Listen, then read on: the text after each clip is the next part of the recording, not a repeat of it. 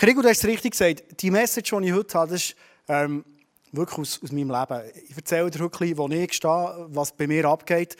Und ich werde schnell einsteigen. Vor fünf Wochen war der Mario Mosima hier, für die, die dabei waren, von AVC hat eine Message gemacht, leidenschaftlich, wie er ist, ähm, auf dieser Bühne war.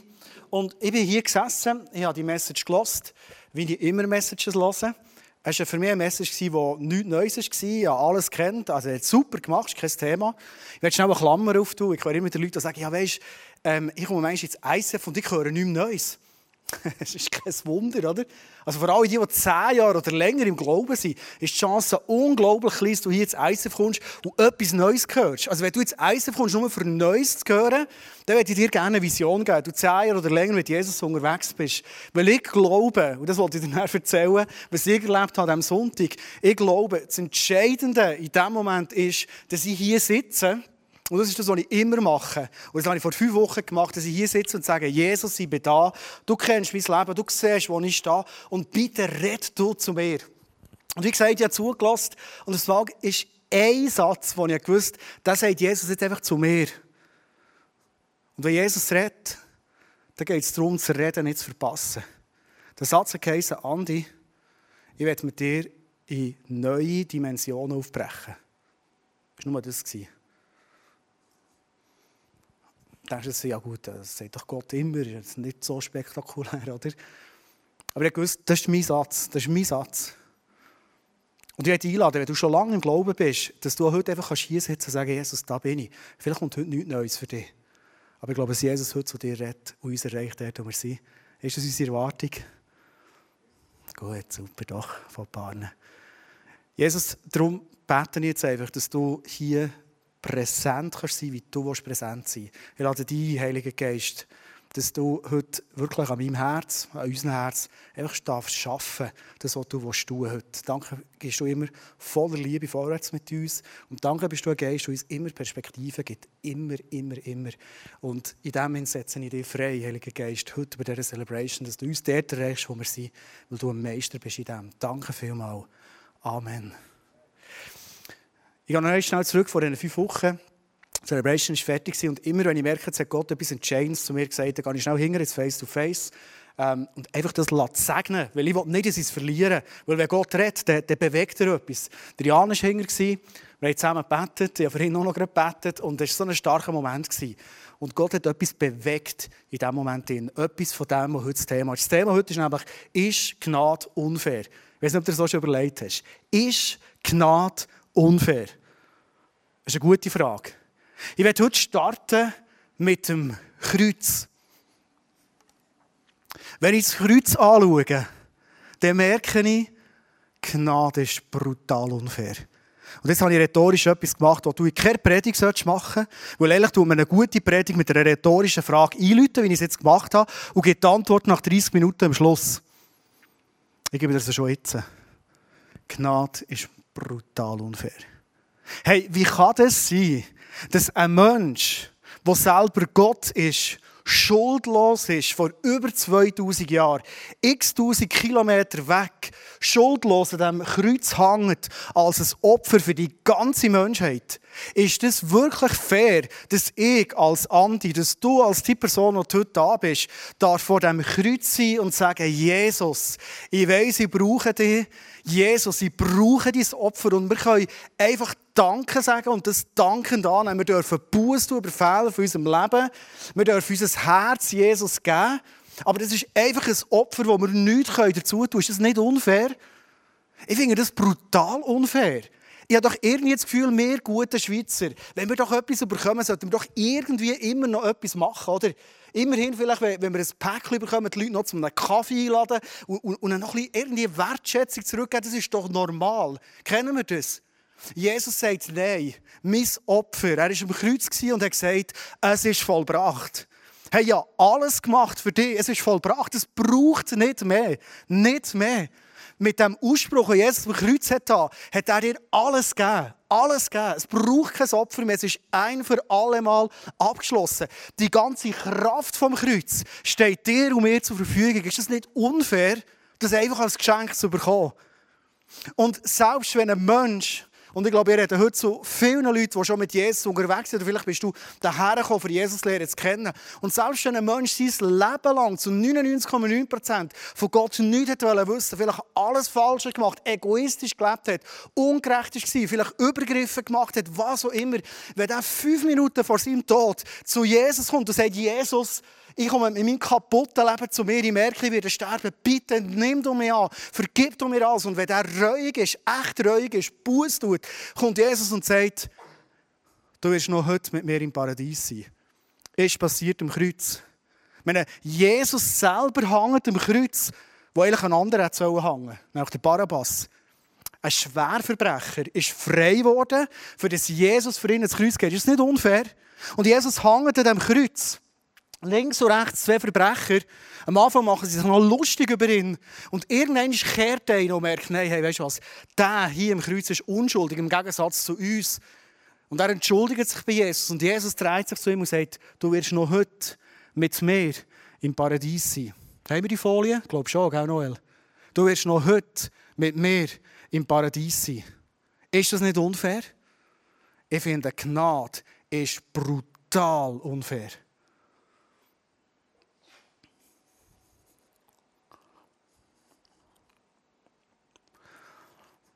Jetzt können wir sagen, gut, Message können wir abschließen. Die Frage ist geklärt, oder? Gnade ist unfair. Stimmt. Ich würde gerne mit dir heute aber noch ein paar Schritte weitergehen. Nämlich mit der ersten und nächsten Frage, die ich dir stellen will.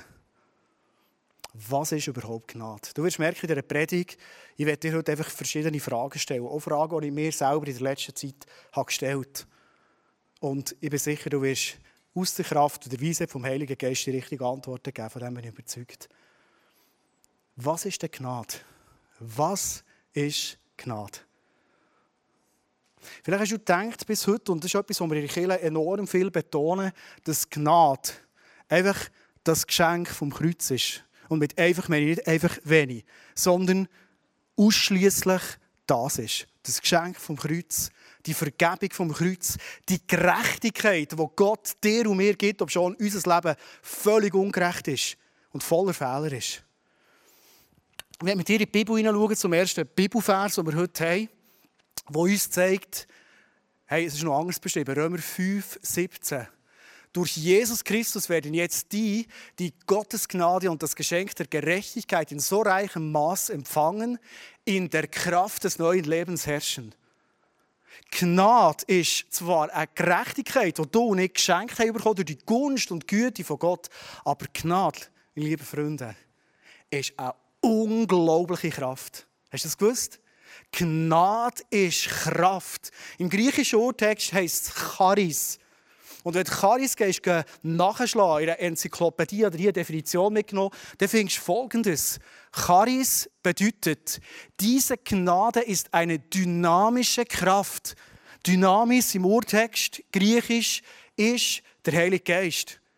Durch den Heiligen Geist ist die Gnade ausgossen in unserem Herzen und es ist eine unglaubliche Kraft. Alle anderen Sätze kannst du von dir aus noch lesen, aber diese Gnade eine dynamische Kraft, ist das, was wir heute für die Predigt erst mitnehmen, die mehr bewirkt, als uns vor Gott gerecht zu machen. Gnade ist Kraft. Und zwar unglaubliche Kraft. Kommen wir gehen einen Vers weiter. Epheser 3,20, das ist einer meiner Lieblingsverse. Da hast du sicher schon viel gehört, etwa auf Platz 4, 3 in der Dumme. Der absolute Lieblingsvers komme ich dann noch dazu.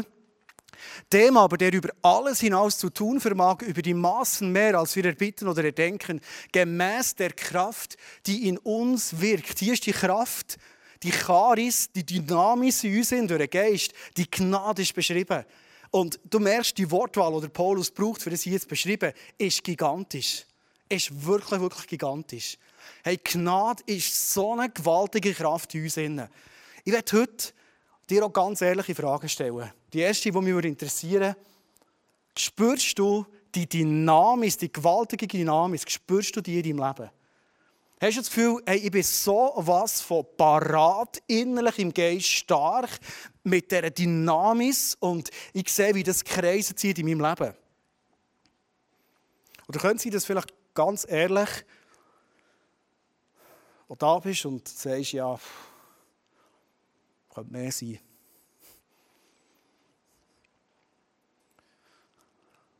Ich werde heute mit dir ein paar Maßstäbe anschauen, die ich glaube, die ganz, ganz wichtig sind, dass wir verstehen, warum ist die Gnade wirksam in unserem Leben oder vielleicht auch nicht. So wie es der Name dynamisch sagt, ist etwas Dynamisches. Es ist nicht immer gleich. Es ist nicht immer so. Gell, ich rede jetzt nicht mehr davon, ob wir mal werden im Himmel sein durch den Kreuzestod von Jesus. Das hat mit dynamisch nichts zu tun. Das ist ein Geschenk und das ist fest. Die unverdiente, unfaire Gnade ist geklärt. Ich rede von dieser Kraft Gnade in unserem Leben. Und wenn wir einen Moment machen, wo wir heute einfach ehrlich sind und vor Gott sind und mal überlegen, hey, wie sind wir dort eigentlich unterwegs? Weil uns steht, so wie das vorhin gestanden ist in diesem Vers, eine unglaubliche Kraft zur Verfügung. Der Schlüsselvers von heute ist Johannes 14, 12. Und ausgerechnet, das Leid ist bei der Produktion irgendwie vergessen gegangen. Aber es ist gleich. Ich habe auswendig. Wenn du die Bibel da hast, dann lade ich die, die auf, lese den nachher, weil es ist ein Schlüsselvers für unser Leben. Die Situation ist die, Jesus ist mit seinen Jüngern zusammen. Er ist kurz bevor er ins Kreuz geht und er redet nochmal mit ihnen. Und er gibt ihnen etwas weiter, diesen zwölf Männern, die so viel mit Jesus erlebt haben, die Wunder erlebt, wie es noch nie auf dieser Erde. Und wahrscheinlich haben die zwölf Männer gedacht, das ist einfach Jesus vorbehalten, die Wunder, die Kraft, die Dynamis. Und jetzt sagt Jesus so etwas in Johannes 14, 12, was ganz, ganz bahnbrechend ist. Nämlich, er sagt, Jünger, das Gleiche, was ich jetzt gemacht habe, das ist Jüngerschaft, werdet ihr es auch machen. Oh, krass. Und wie das nicht schon genug wäre, gibt Jesus noch einen drauf und sagt, weißt du was, ihr werdet sogar noch Größeres machen. Jetzt ist es definitiv crazy, oder? Der Jesus, der so eine Geschichte geschrieben hat, in dreieinhalb Jahren auf dieser Erde, sagt, er werde das Gleiche tun und er werde sogar noch Größeres tun. Wenn ich euch würde fragen, wer wäre schon zufrieden, wenn in seinem Leben 10% der Wunder von Jesus würden passieren würden? Jetzt gehört, wäre jede Hand oben. Also meine wäre, glaube ich, oben. Ich wäre schon mega zufrieden mit dem. Aber Jesus sagt, er werde das Gleiche machen, sogar noch Größeres. Ich bin vom, vom Typ her sehr ein Denker. Und ich tue immer gerne, wenn ich etwas lese, denken. Also ich glaube so, was in der Bibel steht, aber ich tue gleich auch gerne denken. Weil ich habe überlegt, ja, wenn das stimmt, was Jesus hat gesagt hat, wenn das nicht irgendwie durch die Überlieferungen irgendwie ein bisschen verschaukelt worden und Johannes hat es nicht mehr so ganz im Griff gehabt, darum hat er irgendetwas geschrieben, wo er das Evangelium erst 30 Jahre nach dem Tod von Jesus geschrieben, es ist gleich schon eine Zeit vergangen, kann ja sein, dass es nicht mehr genau richtig im Gehör hatte, was Jesus genau gesagt hat am Abend und dann war die Kreuzigung. Wenn das wirklich stimmt, dann muss es überprüfbar sein. Und ich habe probiert, für mich mal so wie eine Hobbystudie zu machen, um zu schauen, stimmt das wirklich. Der erste Beweis, den ich gefunden habe, ist in der Apostelgeschichte, was heißt von Petrus, dass er ist durch die Straße gelaufen und die Leute haben Kranke hergebracht oder zum Teil nur noch Kleider von Kranken hergebracht und er hat gesagt, wenn der Schatten von Petrus auf die Kleider geht, von den Menschen oder von den Menschen selber, dann werden sie gesund und genau das ist passiert. Lies ist das irgendwo in der Bibel von Jesus? Nie. Also definitiv ein nächster Schritt an Wunderkraft, was passiert von dieser Gnade, die sichtbar ist. Und ich habe mir dann überlegt, ja, irgendwann ist die Bibel fertig, Offenbarung fertig. Und jetzt ist eine ganze Geschichte geschrieben worden. Das waren ja x Leute, die jetzt kommen. Und wenn die Aussage nicht nur für die Jünger war, sondern für die und für mich auch gilt, dann müssen wir das in dieser Geschichte sehen. Oder? Und das wollte ich anschauen. Bevor wir ein paar Leute jetzt anschauen, möchte ich mit dir Prinzipien vom Reich von Gott anschauen. Weil ich glaube, dass Jesus in aller Klarheit geredet was es heisst, ihm von Herzen nachzufolgen. Da hat er kein Blatt vor den Mund genommen und ich werde ein paar Verse mit dir anschauen. Der erste ist der hier. Jesus erwiderte, wer die Hand an den Pflug legt, er hat verglichen, Reich von Gott bauen ist wie, ich bin im Pflügen. Das Ross ist vor dran, hier ist der Pflug, ich habe die Hand im Pflug. Und er sagt, jemand, der im Reich von Gott ist, der pflügt, der schaut nur für one way. Jesus, you're the only one. So. Kennst du den Song vielleicht noch, wenn du schon ein bisschen älter bist? Das ist das Bild vom Pflügen. Und er sagt, wenn es Leute gibt, die während dem Pflügen zurückschauen, die kann ich nicht brauchen in meinem Reich. Mir hat der Vers mega angesprochen. Weil ich bin manchmal auch noch zurückgeschaut. Ich weiß nicht, ob du auch. Und Jesus sagt von mir, wenn du das machst, kann ich dich nicht brauchen. Wenn ich merke, wenn es hart wird beim Fliegen und ich auf das Mal zurückschaue, denke ich, ja, früher war es einfach einfacher gewesen und hey, wenn du wieder Lehrer sein, das war so easy gewesen, da haben wir alle gerne gehabt und so weiter oder was auch immer und weiss nicht was und die Schüler sind jeden Tag lieb, das überhaupt nicht stimmt.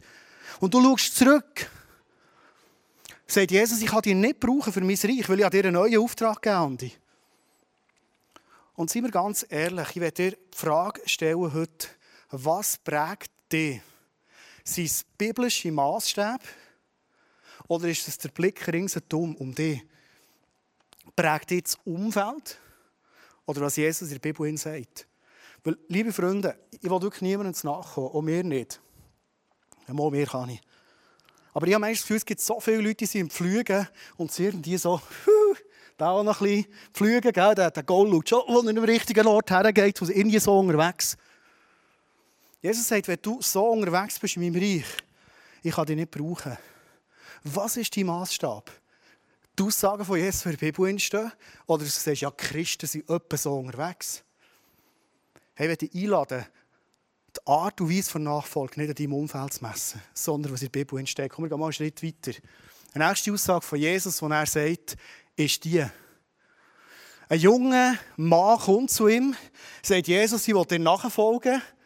Und äh, Jesus fragt ihn noch, ja, warum denn? Er sagt, ja, alle Gebote gehalten, alle Gesetze eingehalten. Und jetzt sagt Jesus zu ihm, schau,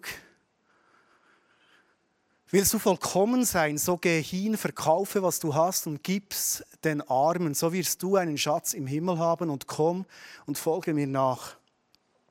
Ich glaube, das ist eine Aussage, die uns Schweizerinnen und Schweizer im reichsten Land der Welt, oder einem der reichsten Länder der Welt, definitiv auch irgendwo nachgeht. Weil wir haben alle zusammen Überfluss, die einen mehr, die anderen weniger. Aber Jesus sagt hier, hey, wenn irgendetwas in deinem Herzen, du hängst an Reichtum in deinem Leben, du, du kannst mir nicht nachfolgen. Weil alles, was du hast, gehört mir.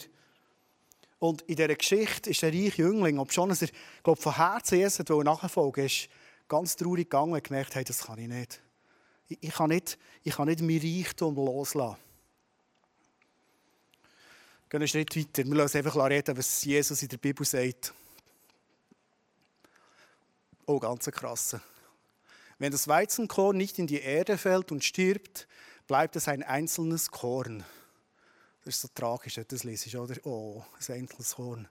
Wenn es aber stirbt, bringt es viel Frucht. Wem sein eigenes Leben über alles geht, der verliert es. Wer aber in dieser Welt sein Leben loslässt, bereit ist zu sterben, bildlich gesehen oder auch emotional gesehen oder was auch immer, der wird es für das ewige Leben in Sicherheit bringen.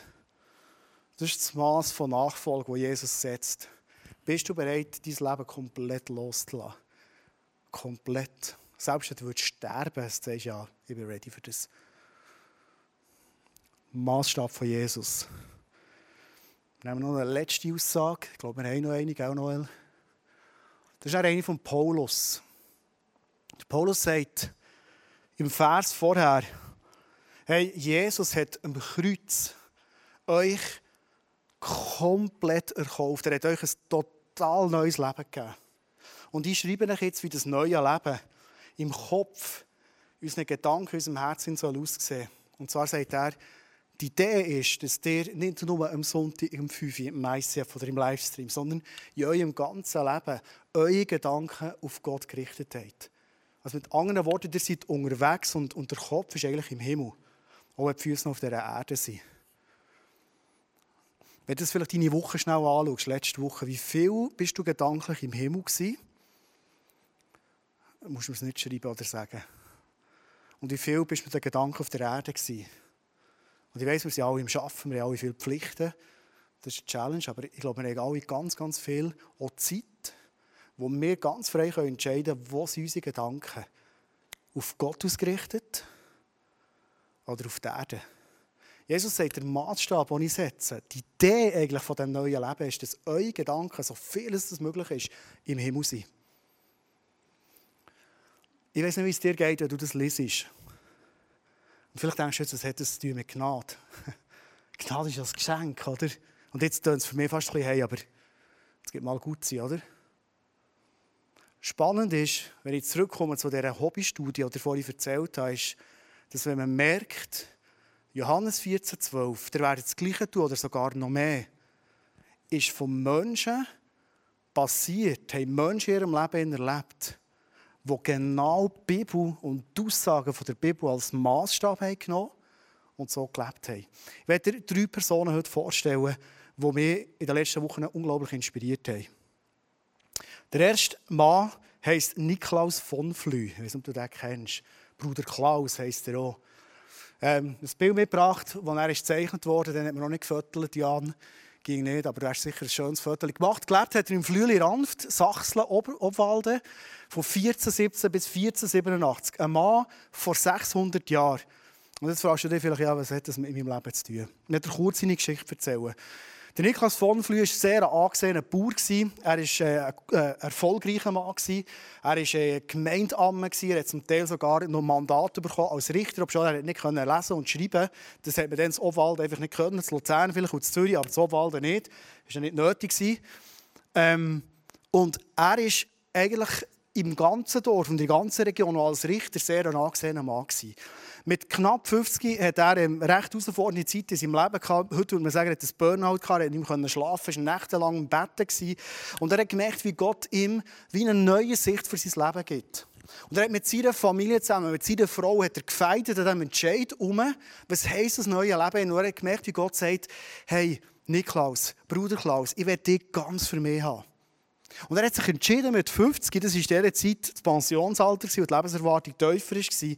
Er hat sich entschieden mit 50, nach monatelangen Fights mit seiner Frau, mit seinen Söhnen, die waren dann die ältesten 22 und 20, waren, den Hof seinen Söhnen zu übergeben, seine Familie zu lassen. Seine Frau hat ihm noch ein Gewand gemacht, als Zeichen, ich setze dich wirklich frei. Und er hat zwischen 50 und 70 als Einsiedler gelebt. Zuerst hat er das Gefühl, er müsse ins Elsass gehen. Dort hat er gehört, ist für ihn ideal. Er ist weggelaufen. Und kurz vor Liestl hat er eine Begegnung mit Gott, wo er gemerkt hat, Gott sagt ihm Gang zurück ins Flüli Ranft. Und er ist zurück, zuerst nicht mal hey, ist im Stall übernachtet, ist auf einer Alp übernachtet, dort haben sie ihn gefunden. Und er hat einfach gewusst, ich muss in eine Einzelne gehen. Er hat einen Steinwurf von seinem Daheim, etwa 500, 600 Meter, hat er eine Zelle gebaut. Ich bin dort vorbei, habe das Bild mitgebracht, wo du siehst, das ist die Ranftschlucht, wo das runtergeht. Also jetzt quasi rechts um die Ecke würdest du äh, das Gebäude sehen. Und dort hat er sich etwa zwei auf zwei Meter eine Zelle gebaut, oder Leute haben ihm geholfen. Und er ist dort allein gelebt. Ich habe dir so ein ganz primitives, einfaches Video gebracht von dieser Zelle, wie die aussieht. Du siehst, es hat einfach einen Holzboden, Holzwände. Ein Kreuz ist, es hat eine Bank, es hat nicht mal Mal ein Fenster jetzt hinten raus, wo er gesehen wer kommt. Es hat noch ein Fenster, gehabt, das so gegen, gegen das Kreuz von Jesus hat gezeigt Er hat kein Bett dort, er hat einfach eine Bank, gehabt, wo er drauf ist gehockt oder am Boden ist geschlafen. Das war sein Ort. Und er hat so eine Leidenschaft, gehabt, sein Leben nur noch für Gott zu leben. Spannend an diesem Mann ist Folgendes. Es sind zwei Sachen, die ich mit dir teile. Nebst ganz, ganz vieles, was man könnte. Spannend ist, dass der Mann so eine Hingebung für Jesus hatte so gefüllt war von seiner Präsenz von Gott, dass er nicht mehr gegessen und nicht mehr getrunken fast 20 Jahre. Und jetzt im 21. Jahrhundert sagt, das ist gar nicht möglich. Das ist eine Legende. Es gibt im Fall Dokumente, bis heute sehr, sehr gut belegt. Leute, die das haben untersucht haben, gesagt, das kann ja nicht sein. Der bescheißt sie äh, wochenlang ihn beobachtet, geschaut, ob nicht irgendjemand mal ein bisschen zu essen bringt, ob er etwas zu trinken bekommt, ob er nicht gleich mal einen Bach runtergeht und schnell trinkt oder schnell ins Haus geht, geschiffen oder irgendetwas. Nichts. Sie haben sogar den Boden untersucht, ob es Urin oder Kot hat von ihm. Nichts. Völlig ergriffen von der Präsenz von Gott. Dass er nichts mehr braucht. Seine Familie ist manchmal vorbeigekommen, es haben immer wieder Leute besucht, haben Rat geholt bei ihm. Und da ist etwas Historisches passiert. Etwas von dem, wo Jesus sagt, es wird im Fall noch Größeres passieren. Wo Jesus ist politisch nicht extrem aktiv war, ob schon die Leute hätten wollen. Der Bruder Klaus hat es auch nicht im Sinn gehabt, politisch mega aktiv zu sein. Aber warum redet man heute noch von ihm? Nicht wegen den ersten 50 Jahren, wo er zwar ein guter Bürger war, ein guter Familienvater, sondern von den letzten 20 Jahren. In dieser Zeit hat es Burgunderkriege gegeben und die Schweizer waren extrem gute Söldner. Und Zürcher, Luzerner, Berner, die sind alle in Krieg gegangen und haben natürlich ähm, Beute gemacht und die können zurücknehmen. Und die Beute war so reich, dass sie sich gestritten um die Beute Und äh, wie es geht, oder? Die Zürcher haben wahrscheinlich die grösste Schnur gesagt, die müssen am meisten haben und so weiter. Und, oh, sorry, jetzt Zürcher da. Nein, die, vielleicht nicht, vielleicht sind es Berner, ist ja gleich. Aber die haben gestritten um die Beute und du hast gemerkt, hey, die Schweiz, wo die Eigenossenschaft, die nicht mal 200-jährig war, hat droht auseinanderzugehen durch einen Bürgerkrieg. Also es kann gut sein, dass es einen Bürgerkrieg dann hatte, die Schweiz wäre auseinandergefallen. Kann gut sein, dass wir heute zu Deutschland gehören oder vielleicht zu Italien oder was auch immer. In dieser schwierigen Situation gehen so die führenden Männer von denen zum Bruder Klaus und schildern ihm das Problem. Und wahrscheinlich kennst du den guten Schweizer Kompromiss, oder? Und vielleicht hast du gedacht, bis jetzt, das war so irgendwie eine Elite, eine Regierungselite, die sich das entwickelt hat. Das war anders. Bis zu dieser Zeit, weltweit, was dann bekannt ist in Welt, hat man das nicht gekannt. Der Stärker hat sich immer durchgesetzt. Der Bruder Klaus, voller Gott, voll von seiner Herrlichkeit, gibt einen weisen Rat und sagt, Freunde, die Lösung ist die. Jeder gibt von seinem Recht etwas ab.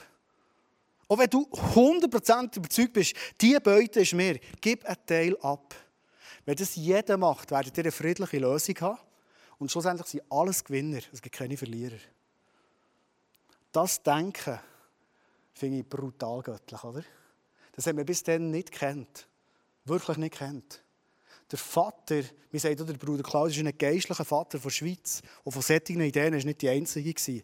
Er hat sich bis heute durchgesetzt und ist weltweit ein Modell geworden, wo man oft in die Schweiz schaut. Ich glaube, vieles von unserem Wohlstand haben wir von dieser göttlichen Idee von Bruder Klaus. Jesus sagt, er werde Größeres tun als ich. Ein zweites Mal, den ich dir vorstelle, der ist in Yorkshire, England gelebt. Das war der Smith Wigglesworth. Vielleicht sagt ihr den Namen etwas. Er ist so der Begründer, der Vater der Pfingstbewegung. Ähm, bis 48-jährig ist immer noch spannend, dass die Leute immer eine Zeit einfach so ja, an Gott geglaubt haben, gute Bürger waren wie du und ich. Aber irgendwann ist ein Moment gekommen, wo er gemerkt hat, aber was in dieser Bibel steht, hat jemand die Bibel da, meine Bibel vergessen mitzunehmen. Falls jemand eine Bibel hat, kannst du mir sie schnell bringen. Vielleicht haben alle das iPhone, ich stehe nicht auf dein iPhone. Aber der Smith Wigglesworth hat gesagt, was in dieser Bibel von mir steht. Ich wollte jetzt sehen, wie das bare Münzen wird in meinem Leben.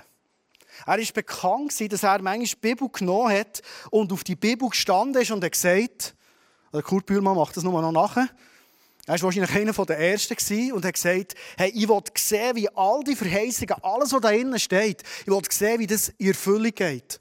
Und er war jahrelang treu. Mit 48 hat er sich entschieden, sein Business, das er hatte, das super gelaufen ist, sein erfolgreicher Geschäftsmann, zu übergeben. Und er ist nur noch aus Glauben gelebt sein ganze Einkommen. Und während diesen Jahren ist das Wirken von Gott, die Gnade, die Dynamis in seinem Leben immer sichtbarer geworden. Er hat sich als Mensch extrem verändert. Er ist demütiger, demütiger und demütiger geworden. Er ist ehrlicher, ehrlicher und ehrlicher geworden. Haben Zeitzeugen gesagt. Er ist barmherziger und barmherziger und barmherziger geworden. So wie Jesus ist. Also die Identität von Jesus ist ihm immer mehr geworden. Und was der Smith Wigglesworth erlebt hat, ich kann dir ein Beispiel erzählen. Er hat zum Teil so eine starke Krankenheilungsgabe gehabt, oder auch Dämonenaustreibungsgabe gehabt, dass die Leute ihm Briefe geschrieben haben und er hat jeden Tag einen Stapel von Briefen bekommen. Er hat keine Chance gehabt, allen eine Antwort zu geben oder überall für alle beten können. Und er hat immer auf den Geist gelassen, hat die Briefe genommen. Und das war so eine Situation, die etwas zeigt von seinem Herz. Er hat einen Brief genommen, er liest den Brief und in dem Moment fängt er nur an zu schluchzen weil ihn die Situation dermaßen ergriffen hat. Er nimmt sein Auto, er fährt ein paar Kilometer weit in ein reiches Haus hinein. Und was er dort antrifft, kannst du dir fast nicht vorstellen. Ein junges Mädchen, 14-, 15-jährig, so wie die Annie Göppe, ist am Boden und ist so dämonisch besessen, dass vier Bodyguards sie müssen einen Boden haben. Sie schreit und tut und sie können sie fast nicht haben. Der Smith kommt her, er sieht die grosse Not. Er lässt auf Gott und nimmt Autorität im Geist und treibt die Dämonen aus. Das Kind ist auf der Stelle ruhig geworden. Die vier so Adi Michel-Typen, für die ihr noch kennen, haben sie losgelassen. Und sie geht in ihr Zimmer, nimmt eine Dusche oder ein Bad, wie auch immer, legt sich frisch an und irgendwie eine Viertelstunde, 20 Minuten später sitzt sie am Tisch. Und die Eltern haben wie ein neugeborenes, 15-jähriges Mädchen gehabt, friedlich, bei sich, in der Identität, wie sie Gott geschaffen hat. Das ist ein Beispiel. Wir sagen von Smith Wigglesworth, dass er Tausende von Menschen hat dürfen heilen durch die Kraft, durch die Dynamik, durch die Gnade von Jesus in seinem Leben. Ich kann x Beispiel bringen. Jesus sagt, es wird Größeres passieren, es wird das Gleiche passieren. Beim Petrus sehen wir es, beim Niklaus von Flüg sehen wir es, beim Smith Wigglesworth sehen wir es. Ich habe noch ein Beispiel mitgenommen von der ähm, Sister Amy.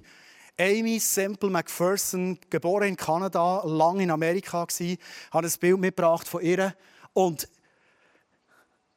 auch sie war in einem gut bürgerlichen Leben, zwei Kinder. Ihr Mann ist leider gestorben.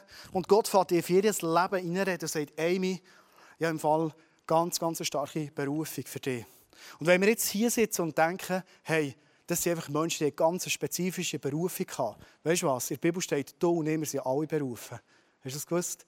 Das ist die Wahrheit. Der Smith Wigglesworth hat immer gesagt, hey, denkt nicht, Gott hat mich speziell auserwählt für das. Was Gott durch mich tut, könnt ihr mit jedem von euch machen.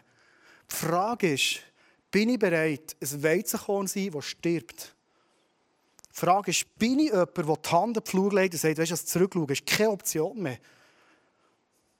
All das, was Jesus gesagt hat. Die Frage ist, habe ich ein Denken, das immer die Dimension vom Himmel denkt?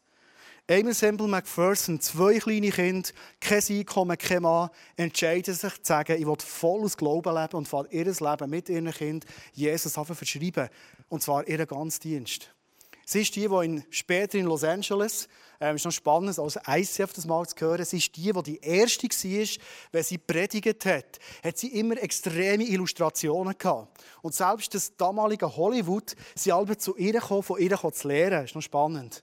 Aber was sie vor allem auszeichnet hat, ist nicht nur, wie sie das Evangelium verkündigt hat, sondern die Zeichen und Wunder, die Gott ersehen hat. Damit sagt, sind rund 10.000 Menschen sind geheilt worden. Die sind zum Teil Schlangen gestanden mit Barren, das sind gelähmte Leute, die haben noch nie einen Schritt gemacht und sie bekommen ein Gebet. Gott heilt sie und der Vater im Himmel wird verherrlicht, dadurch, dass sie ihre Barren nehmen und wieder heilaufen.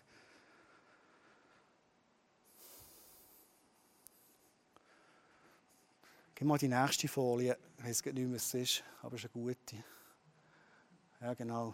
Ich habe probiert, das zusammenzufassen von, von diesen Menschen. Was hätten die ausgezeichnet? Und ich habe probiert, das wirklich ganz, ganz einfach vier Punkte zusammenzunehmen.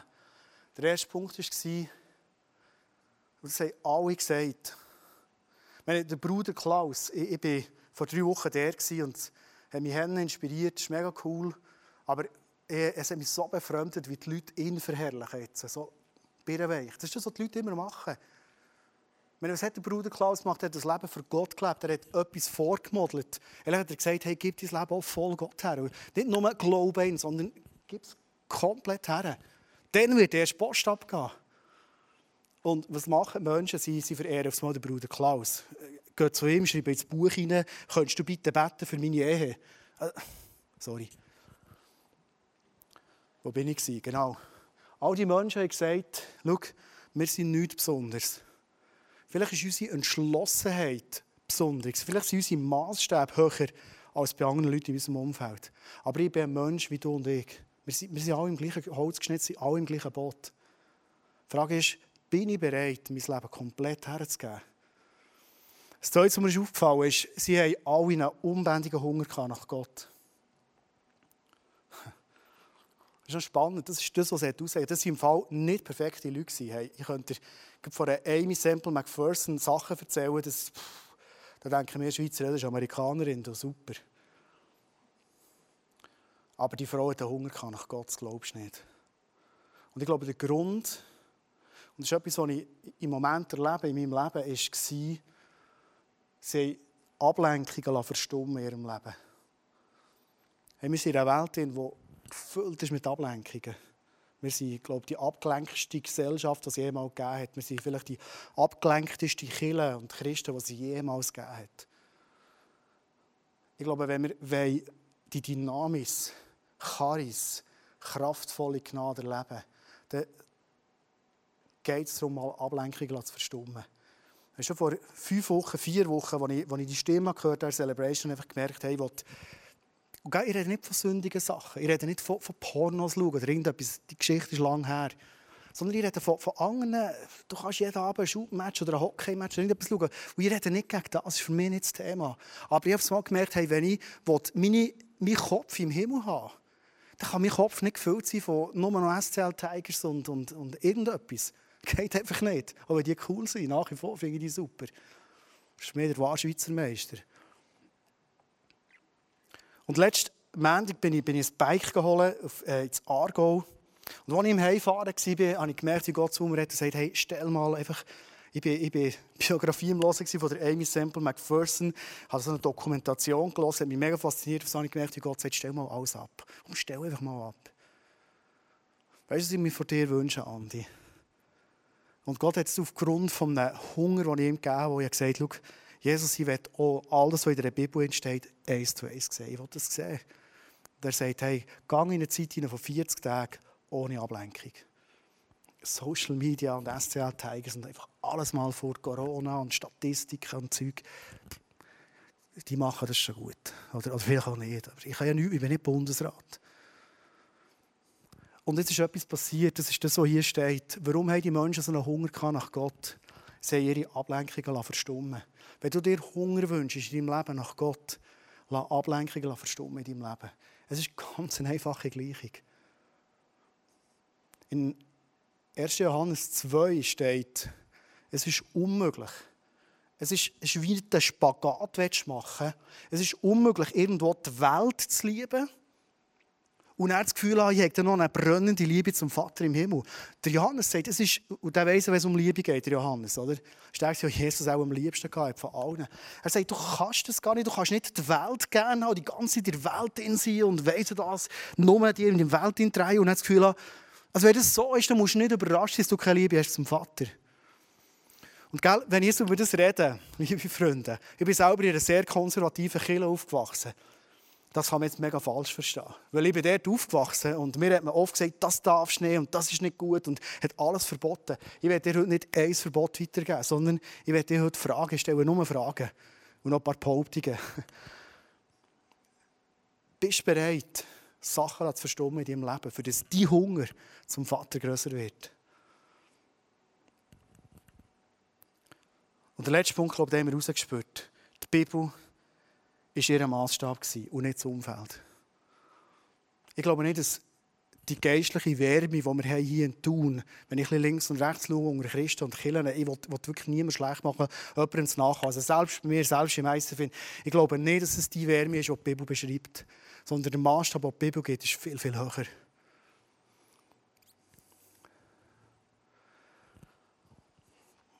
Ich schließe die Predigt ab mit einer ganz, ganz einfachen Zeichnung.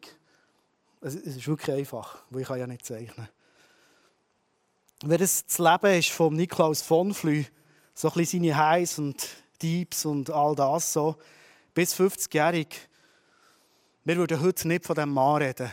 Wenn nicht irgendein ein Moment wäre und er gesagt, und jetzt wird alles anders in meinem Leben. Jetzt werde ich das Weizenkorn, das in den Boden geht und ich schaue, was passiert. Aufs Mal ist die Charis, die Gnade, brutal gestiegen.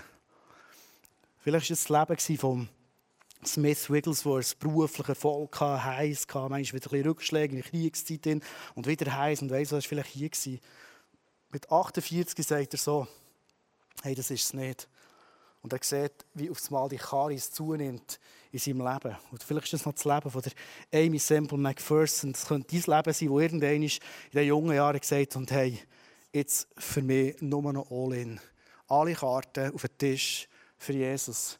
Und was sie in ihrem Leben erlebt hat, glaube das ist aufs Mal gleich, was in dieser Welt läuft. Smith Wigglesworth ist oft gefragt worden, wie, wie viel interessiert dich die Welt noch? Er hat gesagt, ich vielleicht zwei, drei Minuten ein bisschen Zeit, dass ich weiss, es läuft, that's it. Der Rest ich meine Gedanken im Himmel haben. Die Frage, die wir uns stellen, ist Gnade unfair? Wenn ich das hier anschaue, ich weiß nicht, wie es dir geht, dann denke ich, ich glaube, Gnade ist auf eine Art fairer, als wir denken. Es ist linearer, als wir denken. Ich werde das nochmal klarstellen. Wir können mit unserem Leben, Lifestyle, keine Wunder produzieren. Wir können nicht mega hingebungsvoll leben und denken, jetzt muss doch das Gott sehen, jetzt muss doch das, das Zeug da mal ein bisschen ob gehen. Selbst jedes Wunder und jede Heilungskraft und alles, was hier passiert, auch das ist Gnade, ist ein Geschenk vom Vater im Himmel. Mit einem Ziel, dass sein Name verherrlicht wird. All diese drei Personen, die jetzt vorgestellt da könntest du x Geschichten aus der Geschichte raus. Es sind Menschen, die gesagt es geht nicht um mein Reich im Fall, sondern um sein. Ich sterbe und ich schaue, was passiert. Und sie haben Gewaltiges erlebt. Ich werde jetzt zum Schluss fragen und auch mit Fragen aufhören, was, was, was geht dir im Moment durch den Kopf?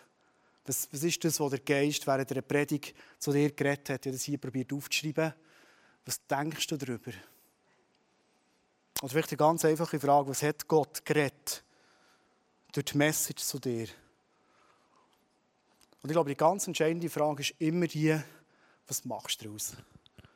Weil, weil einfach beeindruckt von der Messe, das ist eins, das ist okay, aber die Umsetzung ist das Spannende. Und Jesus selber sagt, dass die Gnade uns so dermaßen kraftvoll ist, dass Gott über uns sagt, hey, ich will sogar zu wollen, nicht nur zu vollbringen, ob du es schaffst, sondern zu wollen, was in dir wirken. Das ist Gnade von Gott, weil sie Bereitschaft ist. Vielleicht ist es so an der Zeit mal mit jemandem, wo du unterwegs bist, mit deiner Frau, mit deinem Mann, mit Freunden, wo du da bist, über Entscheidungen zu reden. Ich werde am Schluss gar nicht für dich beten, weil ich glaube, es ist auch nicht nötig, sondern dir dem Wirken vom Heiligen Geist übergeben. Es wird jetzt ein Song kommen und ich werde dir in diesem Song die Möglichkeit geben, Gott eine Antwort zu geben auf das, was er dir gesagt hat. Vielleicht ist für dich so alles klar heute Abend. Du bist vielleicht eine sehr spontane, spontane Person. Und du hast schon, schon längstens Gott eine Antwort gegeben. Vielleicht ist aber auch heute Abend wie ein, wie ein Prozess in in deinem Leben, wo du sagst, hey, das nehme ich mit. Ich, ich will es nicht überstürzen und nicht einfach kurz so als Emotion aus entscheiden.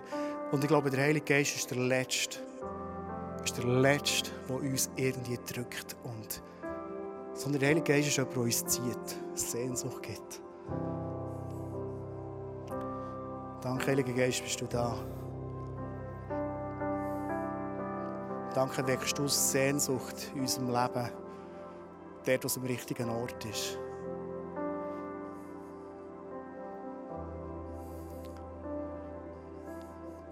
Ich werde für mein Leben bitten, Jesus. Ich glaube, dass es Bitte ist von vielen Menschen hier, dass wir in unserem Leben nicht mehr anders haben als du. Weil du bist nur gut.